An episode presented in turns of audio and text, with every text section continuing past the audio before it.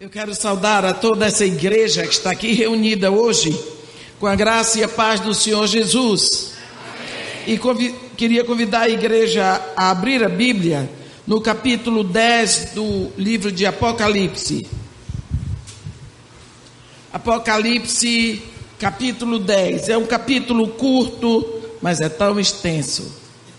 Só tem 11 versículos. Vamos falar sobre tudo isso hoje.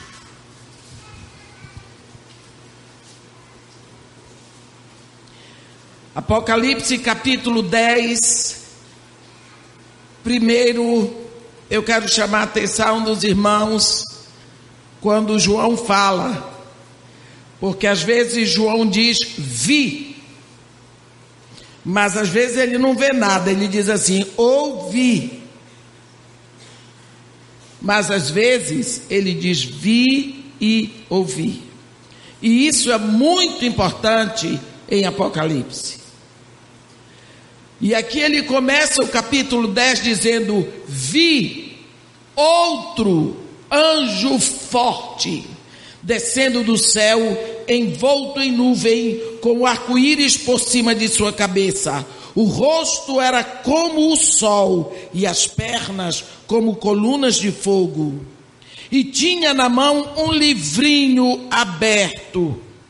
Pôs o pé direito sobre o mar e o esquerdo sobre a terra, e bradou em grande voz, como ruge um leão, e quando bradou, desferiram os sete trovões as suas próprias vozes.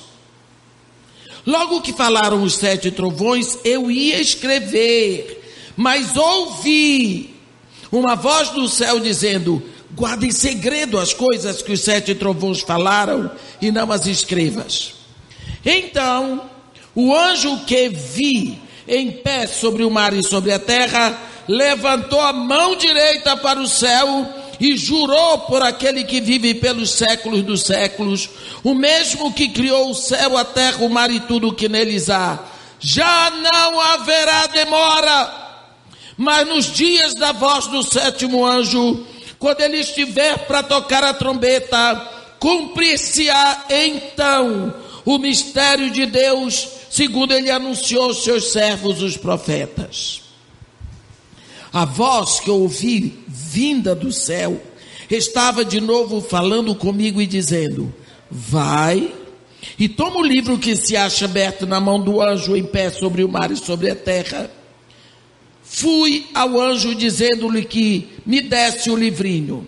Ele então me falou: Toma-o e devora-o. Certamente ele será amargo o teu estômago, mas na tua boca doce como mel. Tomei o livrinho da mão do anjo e o devorei, e na minha boca era doce como mel. Quando, porém, o comi, o meu estômago ficou amargo. Então me disseram: é necessário que ainda profetizes a respeito de muitos povos, nações, línguas e reis. Meus irmãos, eu creio que não há um momento mais, mais propício para se meditar no capítulo 10 do segundo anjo forte em Apocalipse do que esse momento que nós estamos vivendo. João diz que vê um anjo forte. O que é um anjo forte? Ele não é um anjo como os outros anjos. E você vai ver que na Bíblia, todas as vezes que se diz anjo, não significa alguém que é da linhagem dos anjos. E você vai ver que esse anjo aqui é Jesus. Como é que você discerne quando é Jesus e quando é outros anjos? Porque quando esse anjo é Jesus, ele vem a, a descrição dele acompanha a primeira descrição de Jesus em Apocalipse 1. Olhe esse anjo. Ele vem descendo do céu, significa que o céu é a sua habitação. Ele vem envolto em nuvem, com o arco-íris sobre por cima da sua cabeça. O rosto era como sol e as pernas colunas de fogo.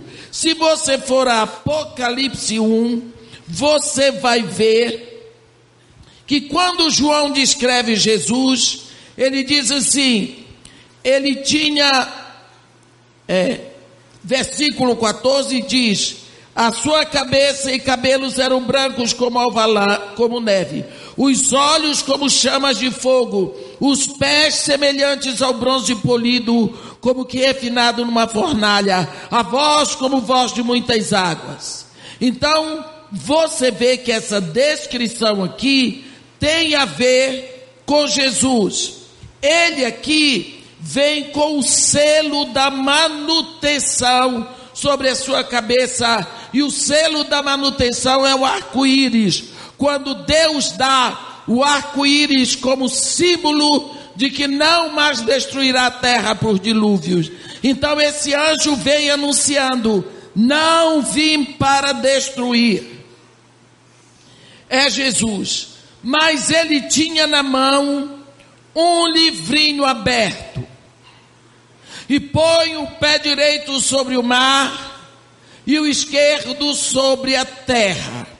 Ora, se Jesus Cristo põe o pé direito sobre o mar e o esquerdo sobre a terra, ele tem na mão um livrinho aberto e ele levanta a mão e ruge, brada, grita como ruge o leão ele está numa posição de onipotência, de onipresença. Ele está dizendo: Eu estou sobre a terra e o mar, e eu estou chamando todos para me ouvir. Por quê? Porque João diz que ele rugiu como leão. Porque o leão não é o maior dos animais, mas ele é o rei e quando o leão ruge, todo animal se esconde, todo animal presta atenção. Quando o leão está perseguindo uma presa, ele não ruge, senão ela tem que parar. Ele é o rei, seria covardia dele. Quando João diz que esse anjo forte brada como ruge o leão, significa que todos vão ouvir a sua voz. Vai chegar esse momento em que todos ouvirão a voz de Jesus. E quando ele brada, a Bíblia diz que desferiram os sete trovões as suas próprias vozes.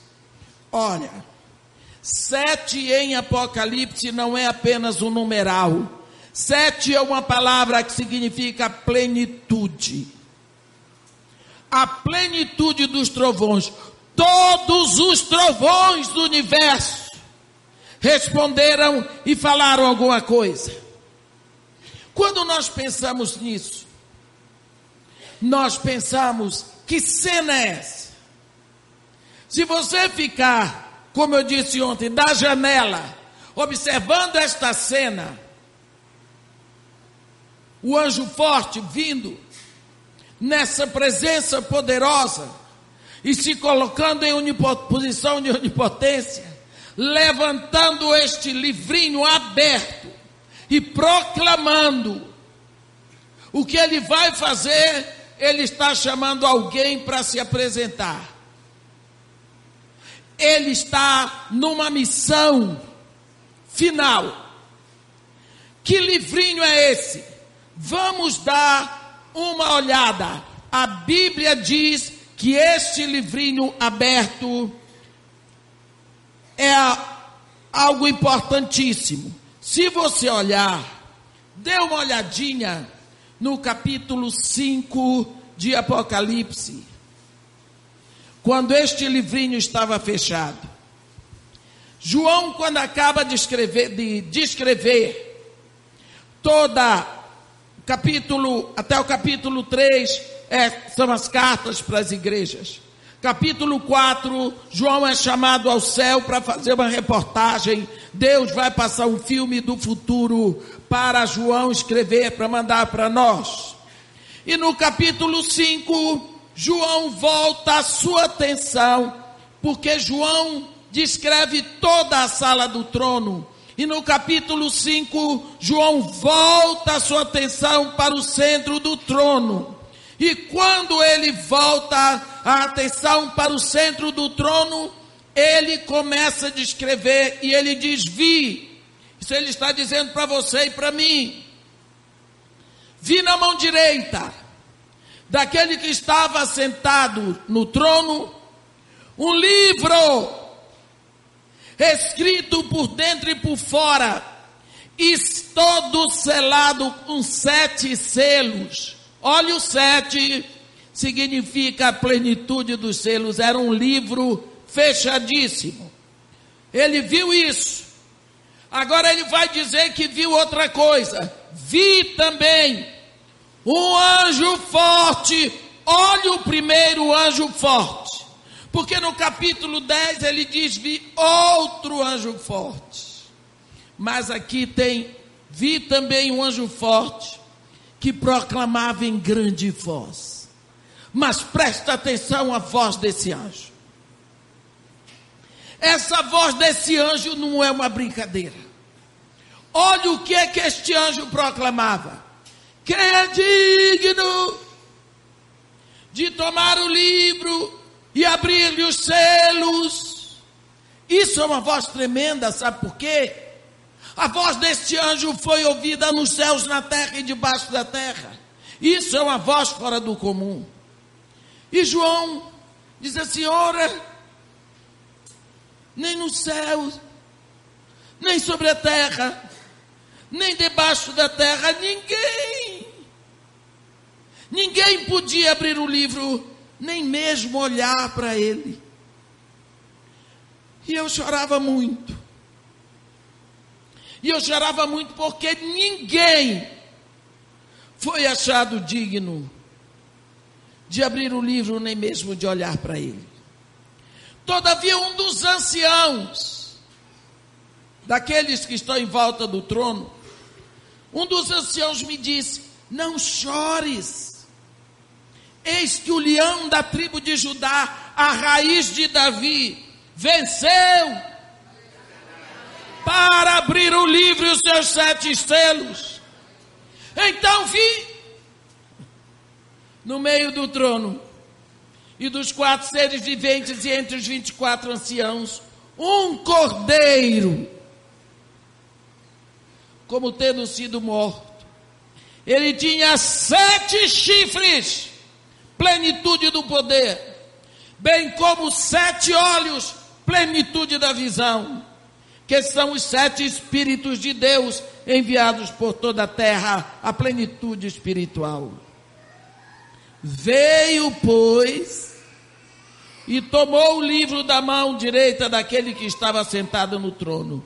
E quando ele tomou o livro, os quatro seres viventes e os vinte e quatro anciãos prostraram-se diante do cordeiro,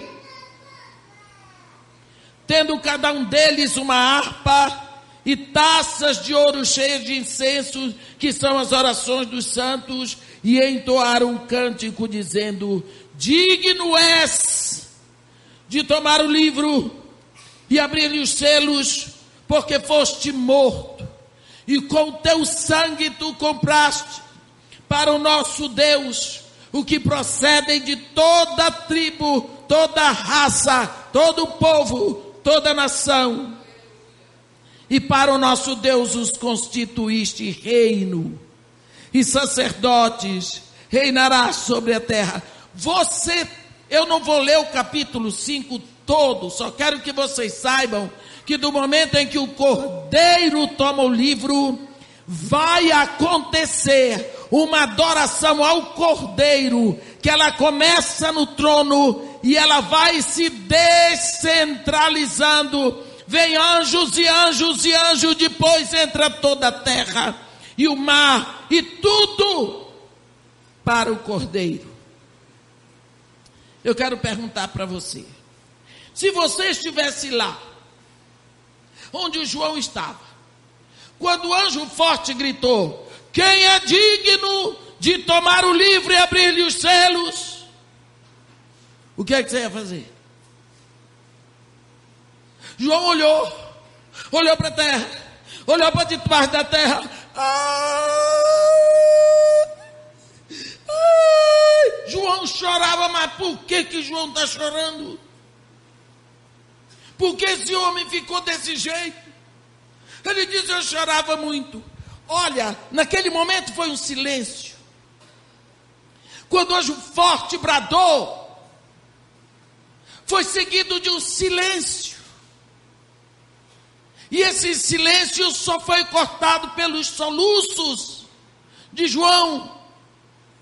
Mas por que João chorava? Ele dizia: Eu chorava muito. Por que João? Porque ninguém foi digno de tomar o livro, nem mesmo de olhar para ele. Você ia ficar nesse estado? Eu, na minha cultura, ia fazer assim: Ó, oh, gente, que bobagem, está lá na mão do Todo-Poderoso, deixa lá. João chorava, porque ele sabia o que significava aquele livro. João chorava, porque aquilo faz parte da cultura de João. João é judeu. Um dos anciãos veio e disse: Não chores, eis que a raiz, que o leão da tribo de Judá, a raiz de Davi venceu para tomar o livro e abrir-lhe os selos. Ele olhou e viu um cordeiro. O cordeiro era o leão da tribo de Judá. Ele veio, a Bíblia diz que ele estava de pé, como tinha sido morto, as mãos marcadas, o seu lado marcado, e ele tomou o livro, e na hora que ele recebe o livro, começa o louvor ao Cordeiro. João perdeu a cena do cordeiro chegando. João não viu o cordeiro entrar. Por quê? Porque ele desviou os olhos do trono. Todas as vezes que você desvia os olhos do trono, você entra em pânico. Porque ele não viu o cordeiro entrar. Quando João, quando Pedro estava andando sobre o mar, desviou os olhos de Jesus para a tempestade, começou a afundar. Quem mandou desviar os olhos de Jesus? João não viu o cordeiro entrar porque desviou os olhos do trono. Chorou. Agora, o cordeiro recebeu o livro. Ele não vai ficar com o cordeiro, com o livro fechado. Ele vai abrir o livro. E cada vez que ele abre um selo, há uma repercussão na terra. Primeiro, uma falsa pregação do evangelho que produz guerra, que produz fome, que produz morte. São os quatro primeiros selos. Aí vem o selo quinto, que é o do, do martírio. O sexto, as forças celestiais são afetadas. No sétimo, é para preparar as trombetas. Mas, antes que as trombetas comecem a tocar, esse anjo forte desce para a terra com o livro todo aberto. Que livro é esse? Eu vou pedir a vocês, depois eu não mando mais vocês lerem. É só mais uma vez. Esse livro, eu digo para vocês, que para algumas Bíblias está escrito rolo. Eu digo para vocês que é um documento de propriedade de um imóvel. É o documento de propriedade da terra. Muitas pessoas acham que Adão vendeu a terra para o diabo. Mentira do diabo. Adão não vendeu, Adão não deu, Adão não alugou. Adão foi ludibriado, enganado, caiu, morreu e o diabo se apossou. Pense você, papai que está me ouvindo, você compra um telefone celular no mais caro. E aquele telefone é para filho. Então você dá para o seu filho. Vem o encapetado de lá, engana o seu filho, ludibria o seu filho, passa cheque sem fundo, mata o seu filho e pra, ele é dono do telefone. Seu filho não vendeu, seu filho foi ludibriado e morto. Não é? De quem é o telefone? Vá para o juiz. Quem é dono do telefone? Me responda. O pai. Porque foi o pai que deu para o filho. Ele não deu para o encapetado. Então esse telefone volta para o pai. Mas como o pai comprou, o pai fez esse telefone para dar para o filho, o pai vai parir outro filho para dar o telefone para ele. É mais ou menos isso, desculpem o exemplo, se eu não sou muito criativa. Mas vocês vão, vocês vão entender melhor, porque existe uma única transação na Bíblia que explica essa questão do livrinho. E essa transação está no capítulo 32 de Jeremias. Jeremias 32. A partir do versículo 8.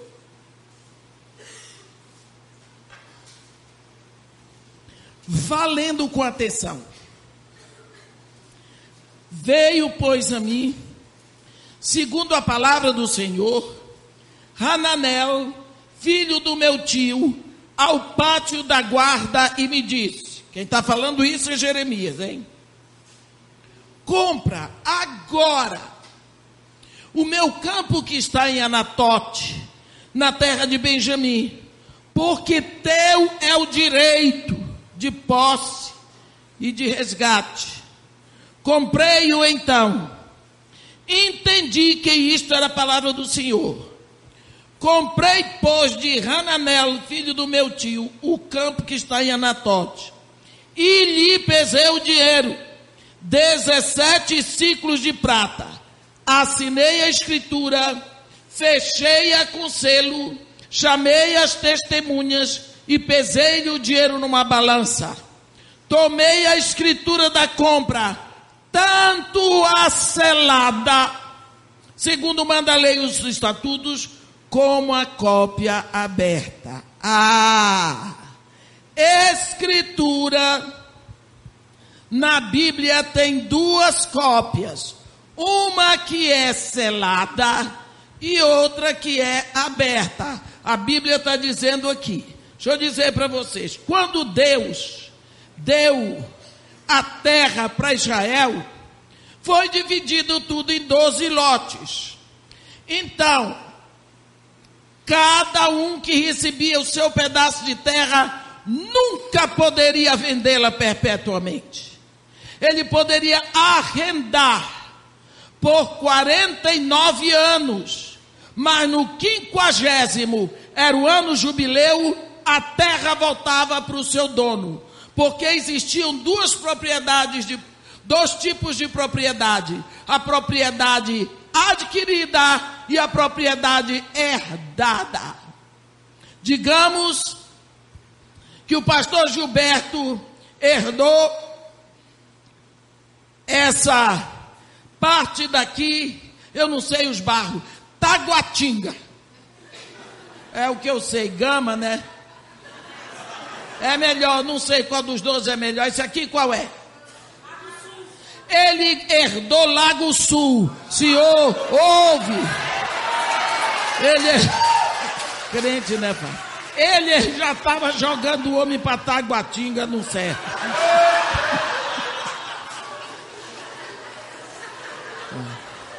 Olha, vamos embora agora, que o tempo está passando.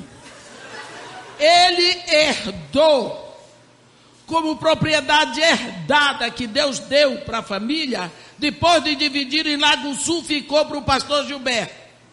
Mas aquela população daquela época era toda uma população de agricultores. Mas o pastor Gilberto, ele não gosta de agricultura. Ele gosta de tocar violino. Ele gosta de música. E ele não queria fazer nada com Lago Sul. Aí vem a Soraya e diz assim: Gilberto, que, que, você vai fazer com o Lago Sul? Ele diz: Eu não sei, mas cuidar de terra. Ela pegou e disse: Por que você não me vende? Me venda essa terra. E aí, depois de discutir, eles chegam a um preço: mil dólares por ano. Eles vão, mas eu botei em dólar. Né? Melhorou. Eles acertam tudo. Segunda-feira, 10 horas da manhã, nós estamos no banco. Você, Soraya, leva três testemunhas. Eu, pastor Gilberto, levo três testemunhas. Nós vamos lá. Chega lá. O pastor Gilberto apresenta o documento da terra. Não, por favor. O documento da terra, que nós chamamos de escritura, está aqui. Tem outra cópia aqui.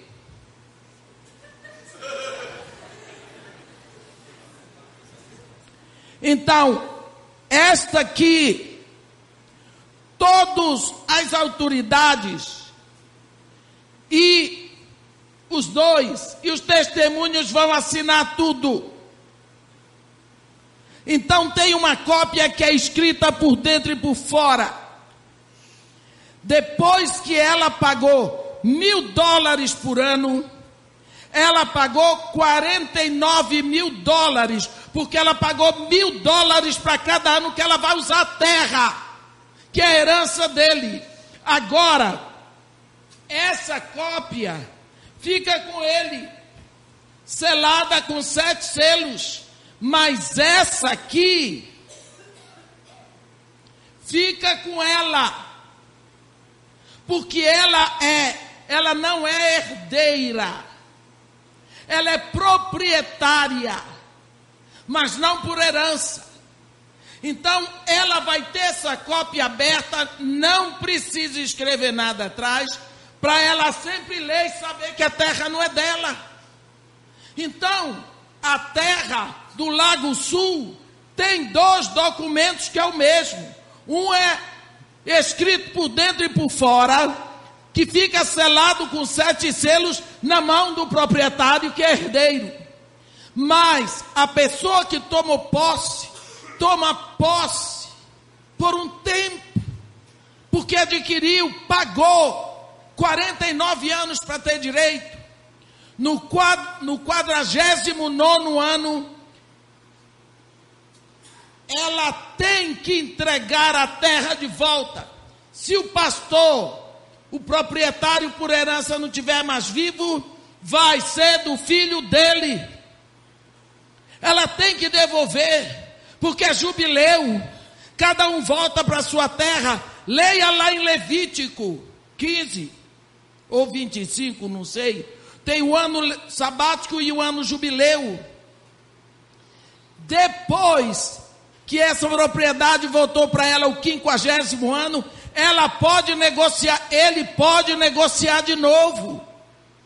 Mas, digamos que daqui a Soraya já está com a cópia aberta dela, o pastor levou de volta a escritura dele enroladinha, toda selada, está na casa dele o pastor vai para a glória. E o filho dele, ele tem um filho, aliás, tem dois, que tem vontade de ter a terra. Eu vou lá com a Soraya. Soraya, nosso pai faleceu, está aqui o documento, nós somos herdeiros da terra, e nós queremos receber a terra de volta. Ela diz: não. Não, porque a terra já foi vendida a mim, já paguei mil dólares por ano, está aqui o, o, recibo que seu pai me deu, eu preciso da terra. Ele diz, mas nós queremos, nós queremos, nós queremos.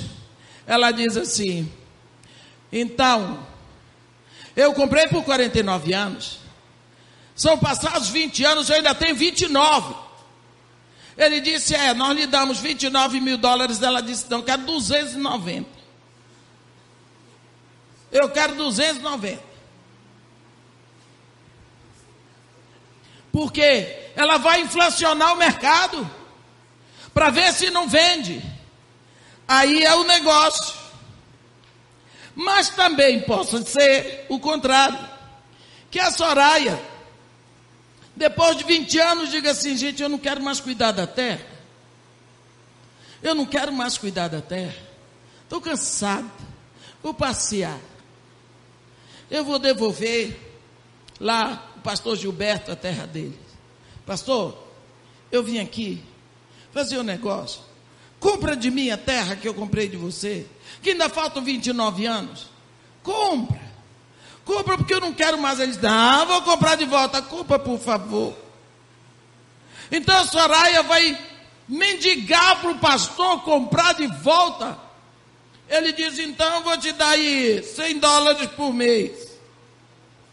Porque eles faziam isso. Quando você vê lá a história do ano jubileu, Deus diz: quando você comprar alguma coisa do seu irmão, você não abuse, não explore, não se aproveite, porque Deus sabe que judeu faz isso.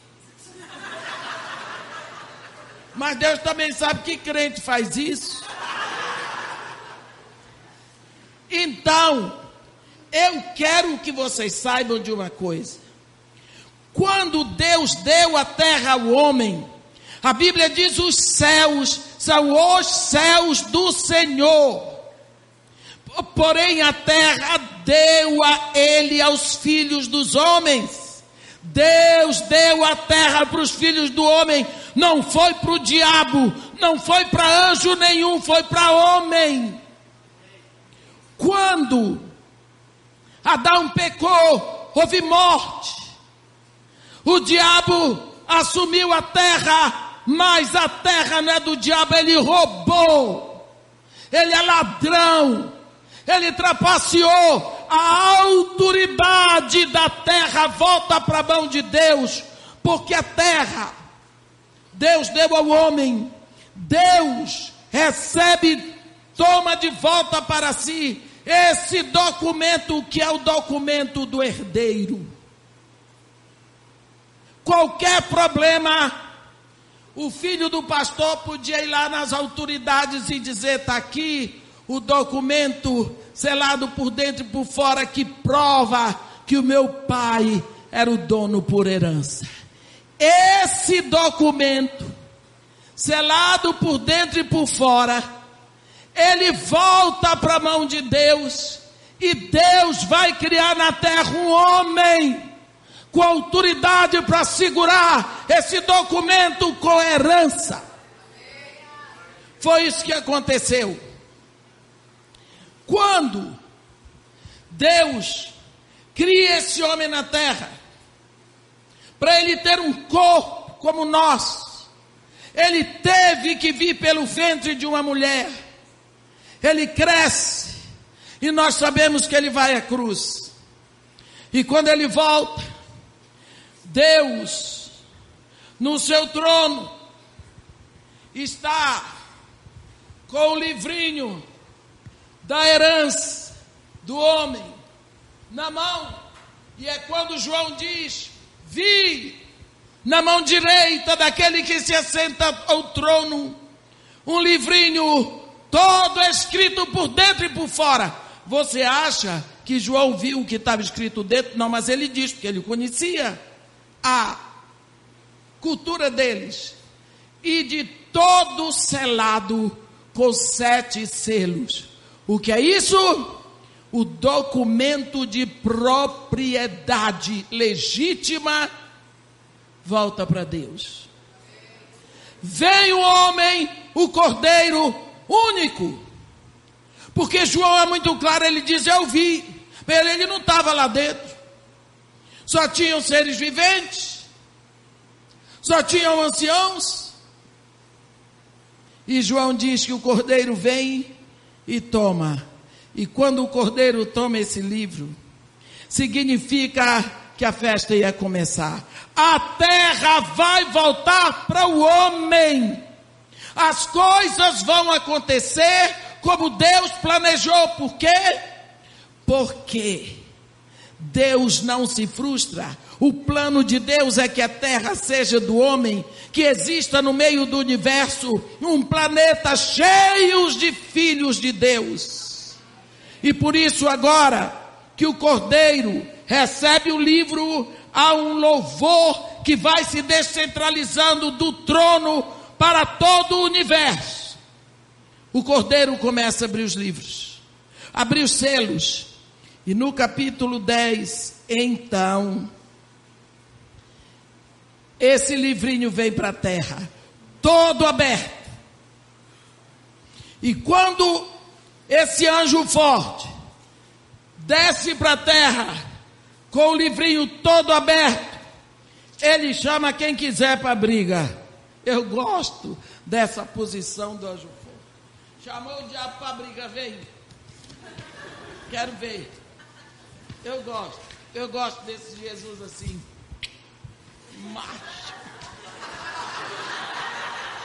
Eu gosto. Você não gosta? Olha, quando eu leio na Bíblia Jesus dizendo assim: A minha vida ninguém mais toma. Pelo contrário, eu voluntariamente a dou. Eu tenho poder para dá-la. Eu tenho poder para reavê-la. Este mandato eu recebi do meu pai. Eu digo, macho!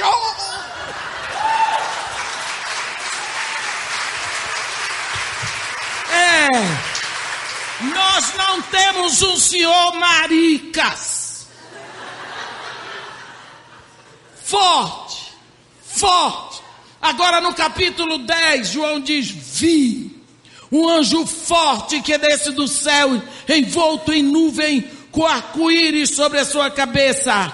Arco-íris que no capítulo 5, no capítulo 1, é Cristo da divindade, aquele vem sobre a cabeça do anjo forte, pernas como, como bronze polida, olhos como chamas de fogo, ele desce com toda a autoridade de homem, Deus, com o livrinho todo aberto, põe o pé direito sobre o mar, as pernas sobre a terra, levanta o livro e ruge, como quem diz: vem! Vem, vem quem quiser, apareça. Eu sou herdeiro da terra. A terra é minha. E tudo que está aqui sou eu. Foi roubado de Adão. Eu estou aqui, aqui. A minha posse. Eu fico louca com esse capítulo. E olha, e a Bíblia diz que bradou como ruge o leão. Todos ouviram a sua voz.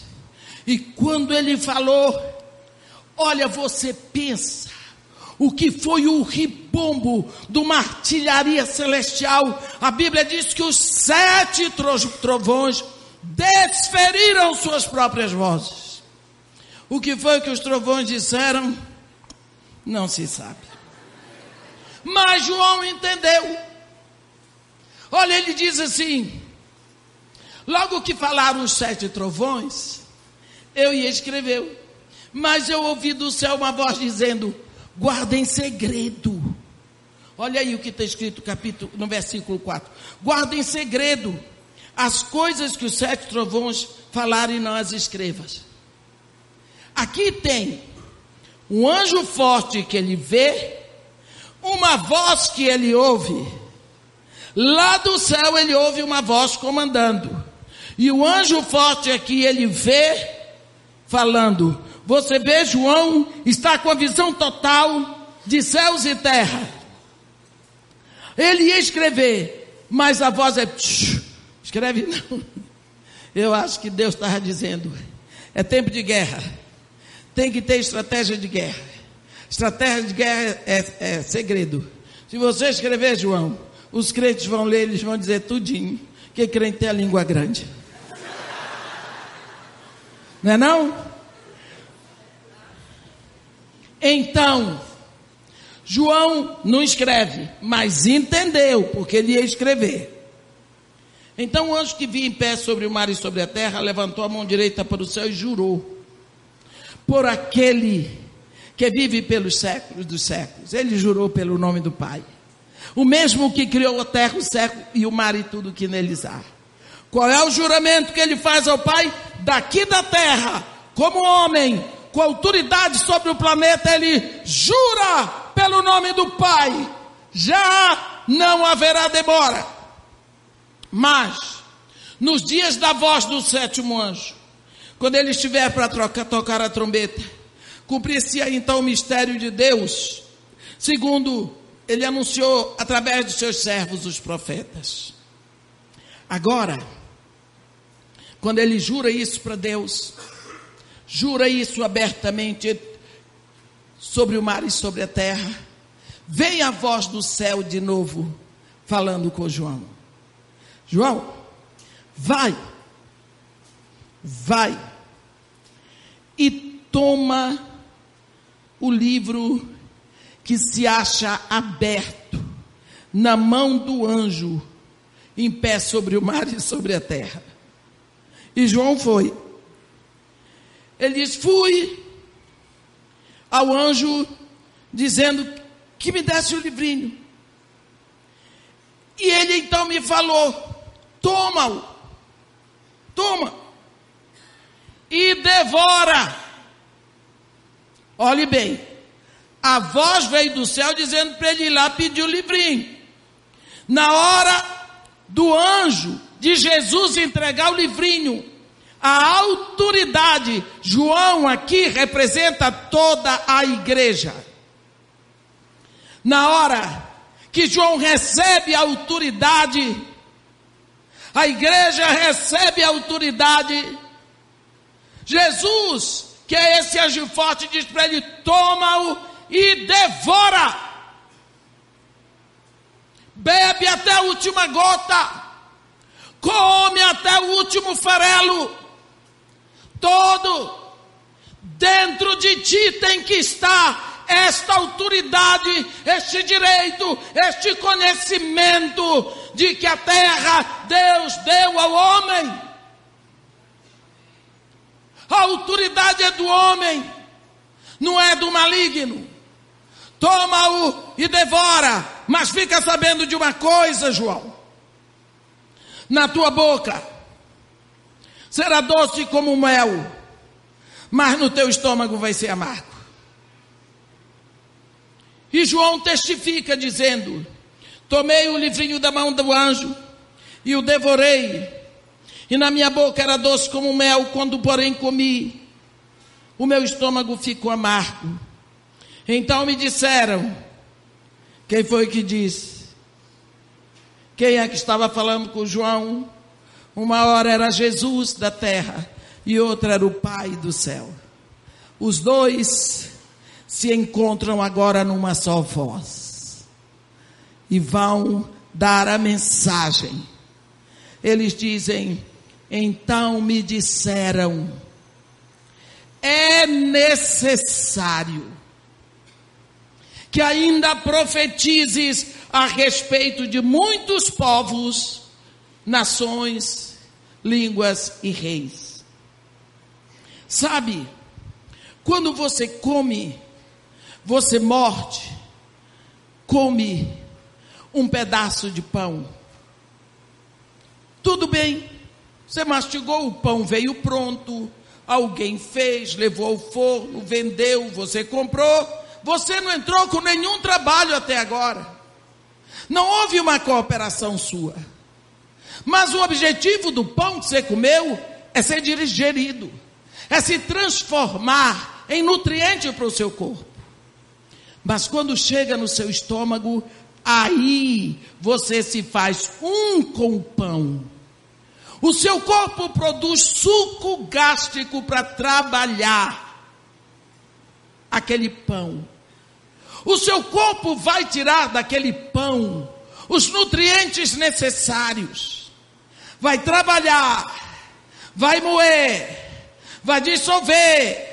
Aquele pão vai se tornar um com você. Só nesta hora você conhece o que é que você comeu. Tem pessoas que têm até azia, não é?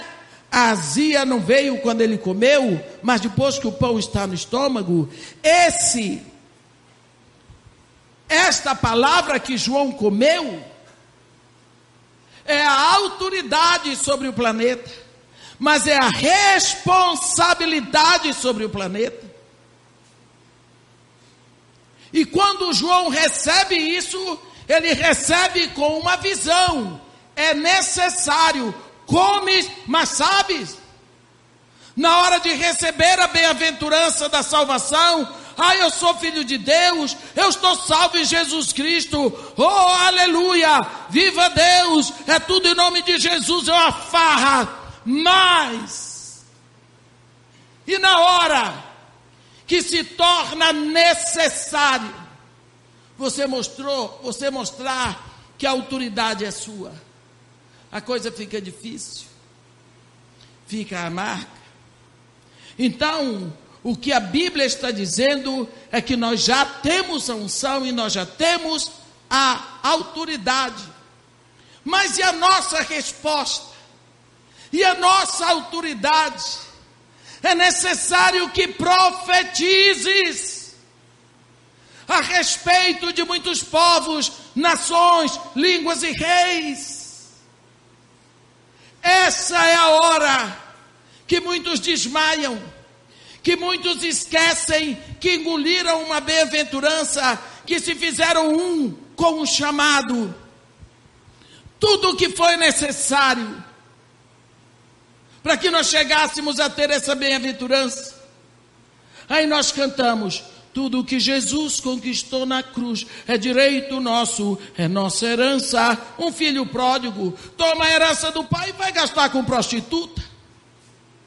Vai acabar comendo porco, comendo o que nem os porcos têm, porque o porco comia uma comida que o filho pródigo queria e não tinha. Mas o filho pródigo recebeu a herança do pai, jogou fora com as meretrizes e depois acabou no chiqueiro de porco. Oh, na casa do meu pai é assim. Por quê? Recebemos essa bem-aventurança. Meus irmãos, tem uma coisa que nós precisamos lembrar. É que o que Deus tinha que fazer já está feito. Ele já enviou seu filho ele já nos deu o seu Espírito. Ele enviou e permitiu que tenhamos as suas palavras. A sua palavra, o conhecimento, tudo está pronto. Mas, segundo a palavra nos diz aqui, precisa uma resposta a nós. Qual é a resposta que nós estamos dando para isso tudo que nós ouvimos? Qual é a resposta que nós damos para tudo o que recebemos. Qual é a nossa responsabilidade? Debaixo do ataque terrível que nós estamos aqui, desse inimigo fantasiado de pós-modernidade, qual é a nossa resposta?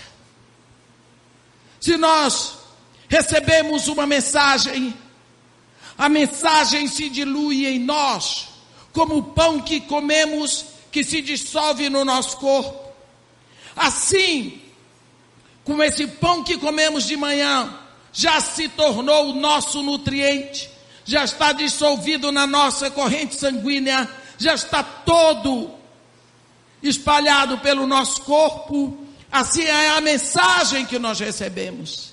Ela se faz uma conosco, ela fica diluída na nossa alma, ela se torna nutriente para o nosso espírito e ela nos fortalece para continuarmos. Então, entre nós e a mensagem, já não há diferença, somos um.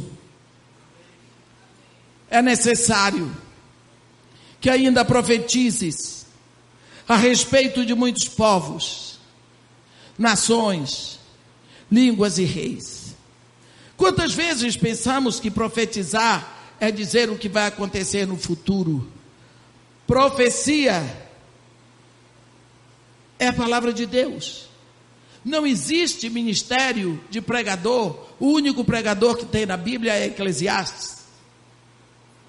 Profeta é aquele que anuncia a palavra de Deus. O profeta é o intercessor. O profeta é aquele que busca servir a Deus em todos os seus caminhos. A Bíblia diz: o primeiro profeta levantado na Bíblia é Abraão. Deus diz para Abimeleque: restitui a mulher para o seu marido, porque ele é profeta. Quando Abraão tinha enganado Abimeleque, dizendo que ela é irmã dele, Deus foi lá, Abimeleque, e diz: Olha, vai ser punido, porque tu estás com mulher casada. Não, senhor. Pois é, por isso que eu ainda não te matei. Agora restitui a mulher, seu marido, porque ele é profeta. Pode ver em Gênesis 19. E intercederá por ti, tu viverás. Se, porém, não lhe restituíres, morrerás tu e tudo que é teu. Primeiro, o profeta, ele tem intimidade com Deus. Cuidado com o profeta.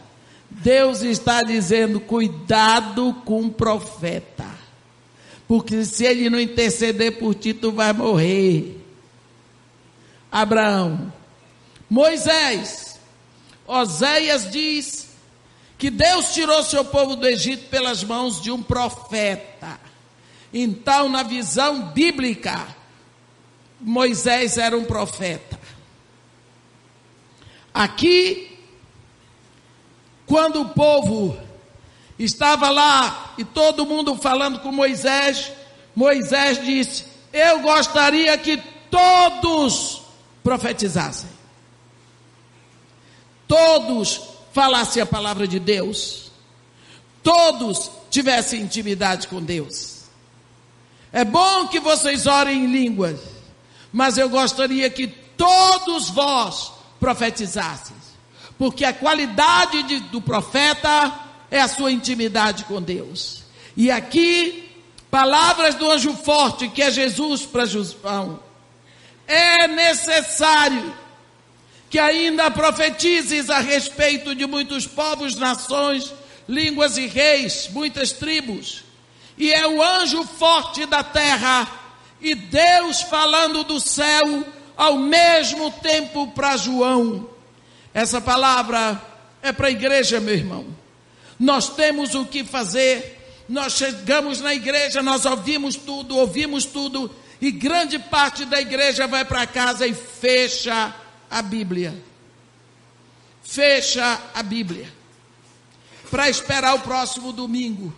Faz aquela oraçãozinha safada. Senhor, vou dormir. Obrigada pelo dia. Foi bom. E não sei o que, não sei o que. Quando é para pedir, vai lá. Qual é a intimidade que você pode ter com o seu pai se você não o busca? Eu não sei o que você pensa que é intimidade. É necessário que você profetize. A autoridade já nos foi dada. O anjo forte já enviou. A certeza de que nós somos os proprietários da terra está escrito no nosso coração. Essa mensagem já está dentro de nós. Nós já comemos essa mensagem. Nós já devoramos essa mensagem. E é muito bom saber que nós estamos salvos em Jesus Cristo.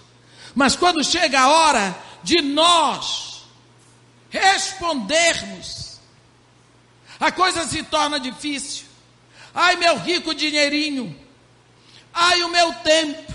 Uma senhora me disse, irmão, eu queria tanto é, ter a vida que a senhora tem, ser como a senhora, eu digo como, gorda, preta, velha. Ela, não, irmã.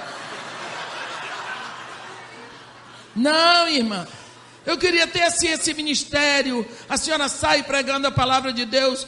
Eu digo, minha filha, e por que, que você não prega a palavra de Deus? Ah, irmã, eu não posso, porque eu tenho marido, eu tenho filhos, eu tenho casa, eu tenho meu emprego.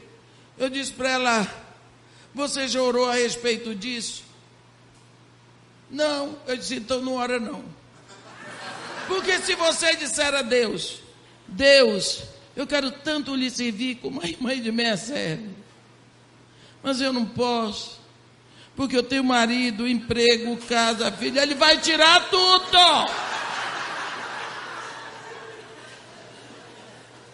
Quer ficar? Se você realmente quer, comece com o que você tem, com o marido, com o filho, com casa, com emprego, porque Deus não está interessado no que você faz. Ele está interessado em você. Ele quer você com Ele. O Deus da glória é apaixonado por você. Sabe aquelas histórias infantis, elas são bíblicas. Você sabe aquela história da princesa que beija sapo e o sapo vira um príncipe? Tem muita moça na igreja, eu canso de dizer: sapo não vira príncipe. Não fique beijando o sapo. Mas é mais ou menos isso. É o Deus da glória lindo, supremo e excelso, com seu amor beijando um sapo nojento, babento, pecador que nem nós, para nos transformar em príncipes. É isso que ele quer. Ele quer você para ele. Comece a entrar na Bíblia. Comece a viver a palavra. Comece a entrar nos quadros bíblicos e se fazer um ali.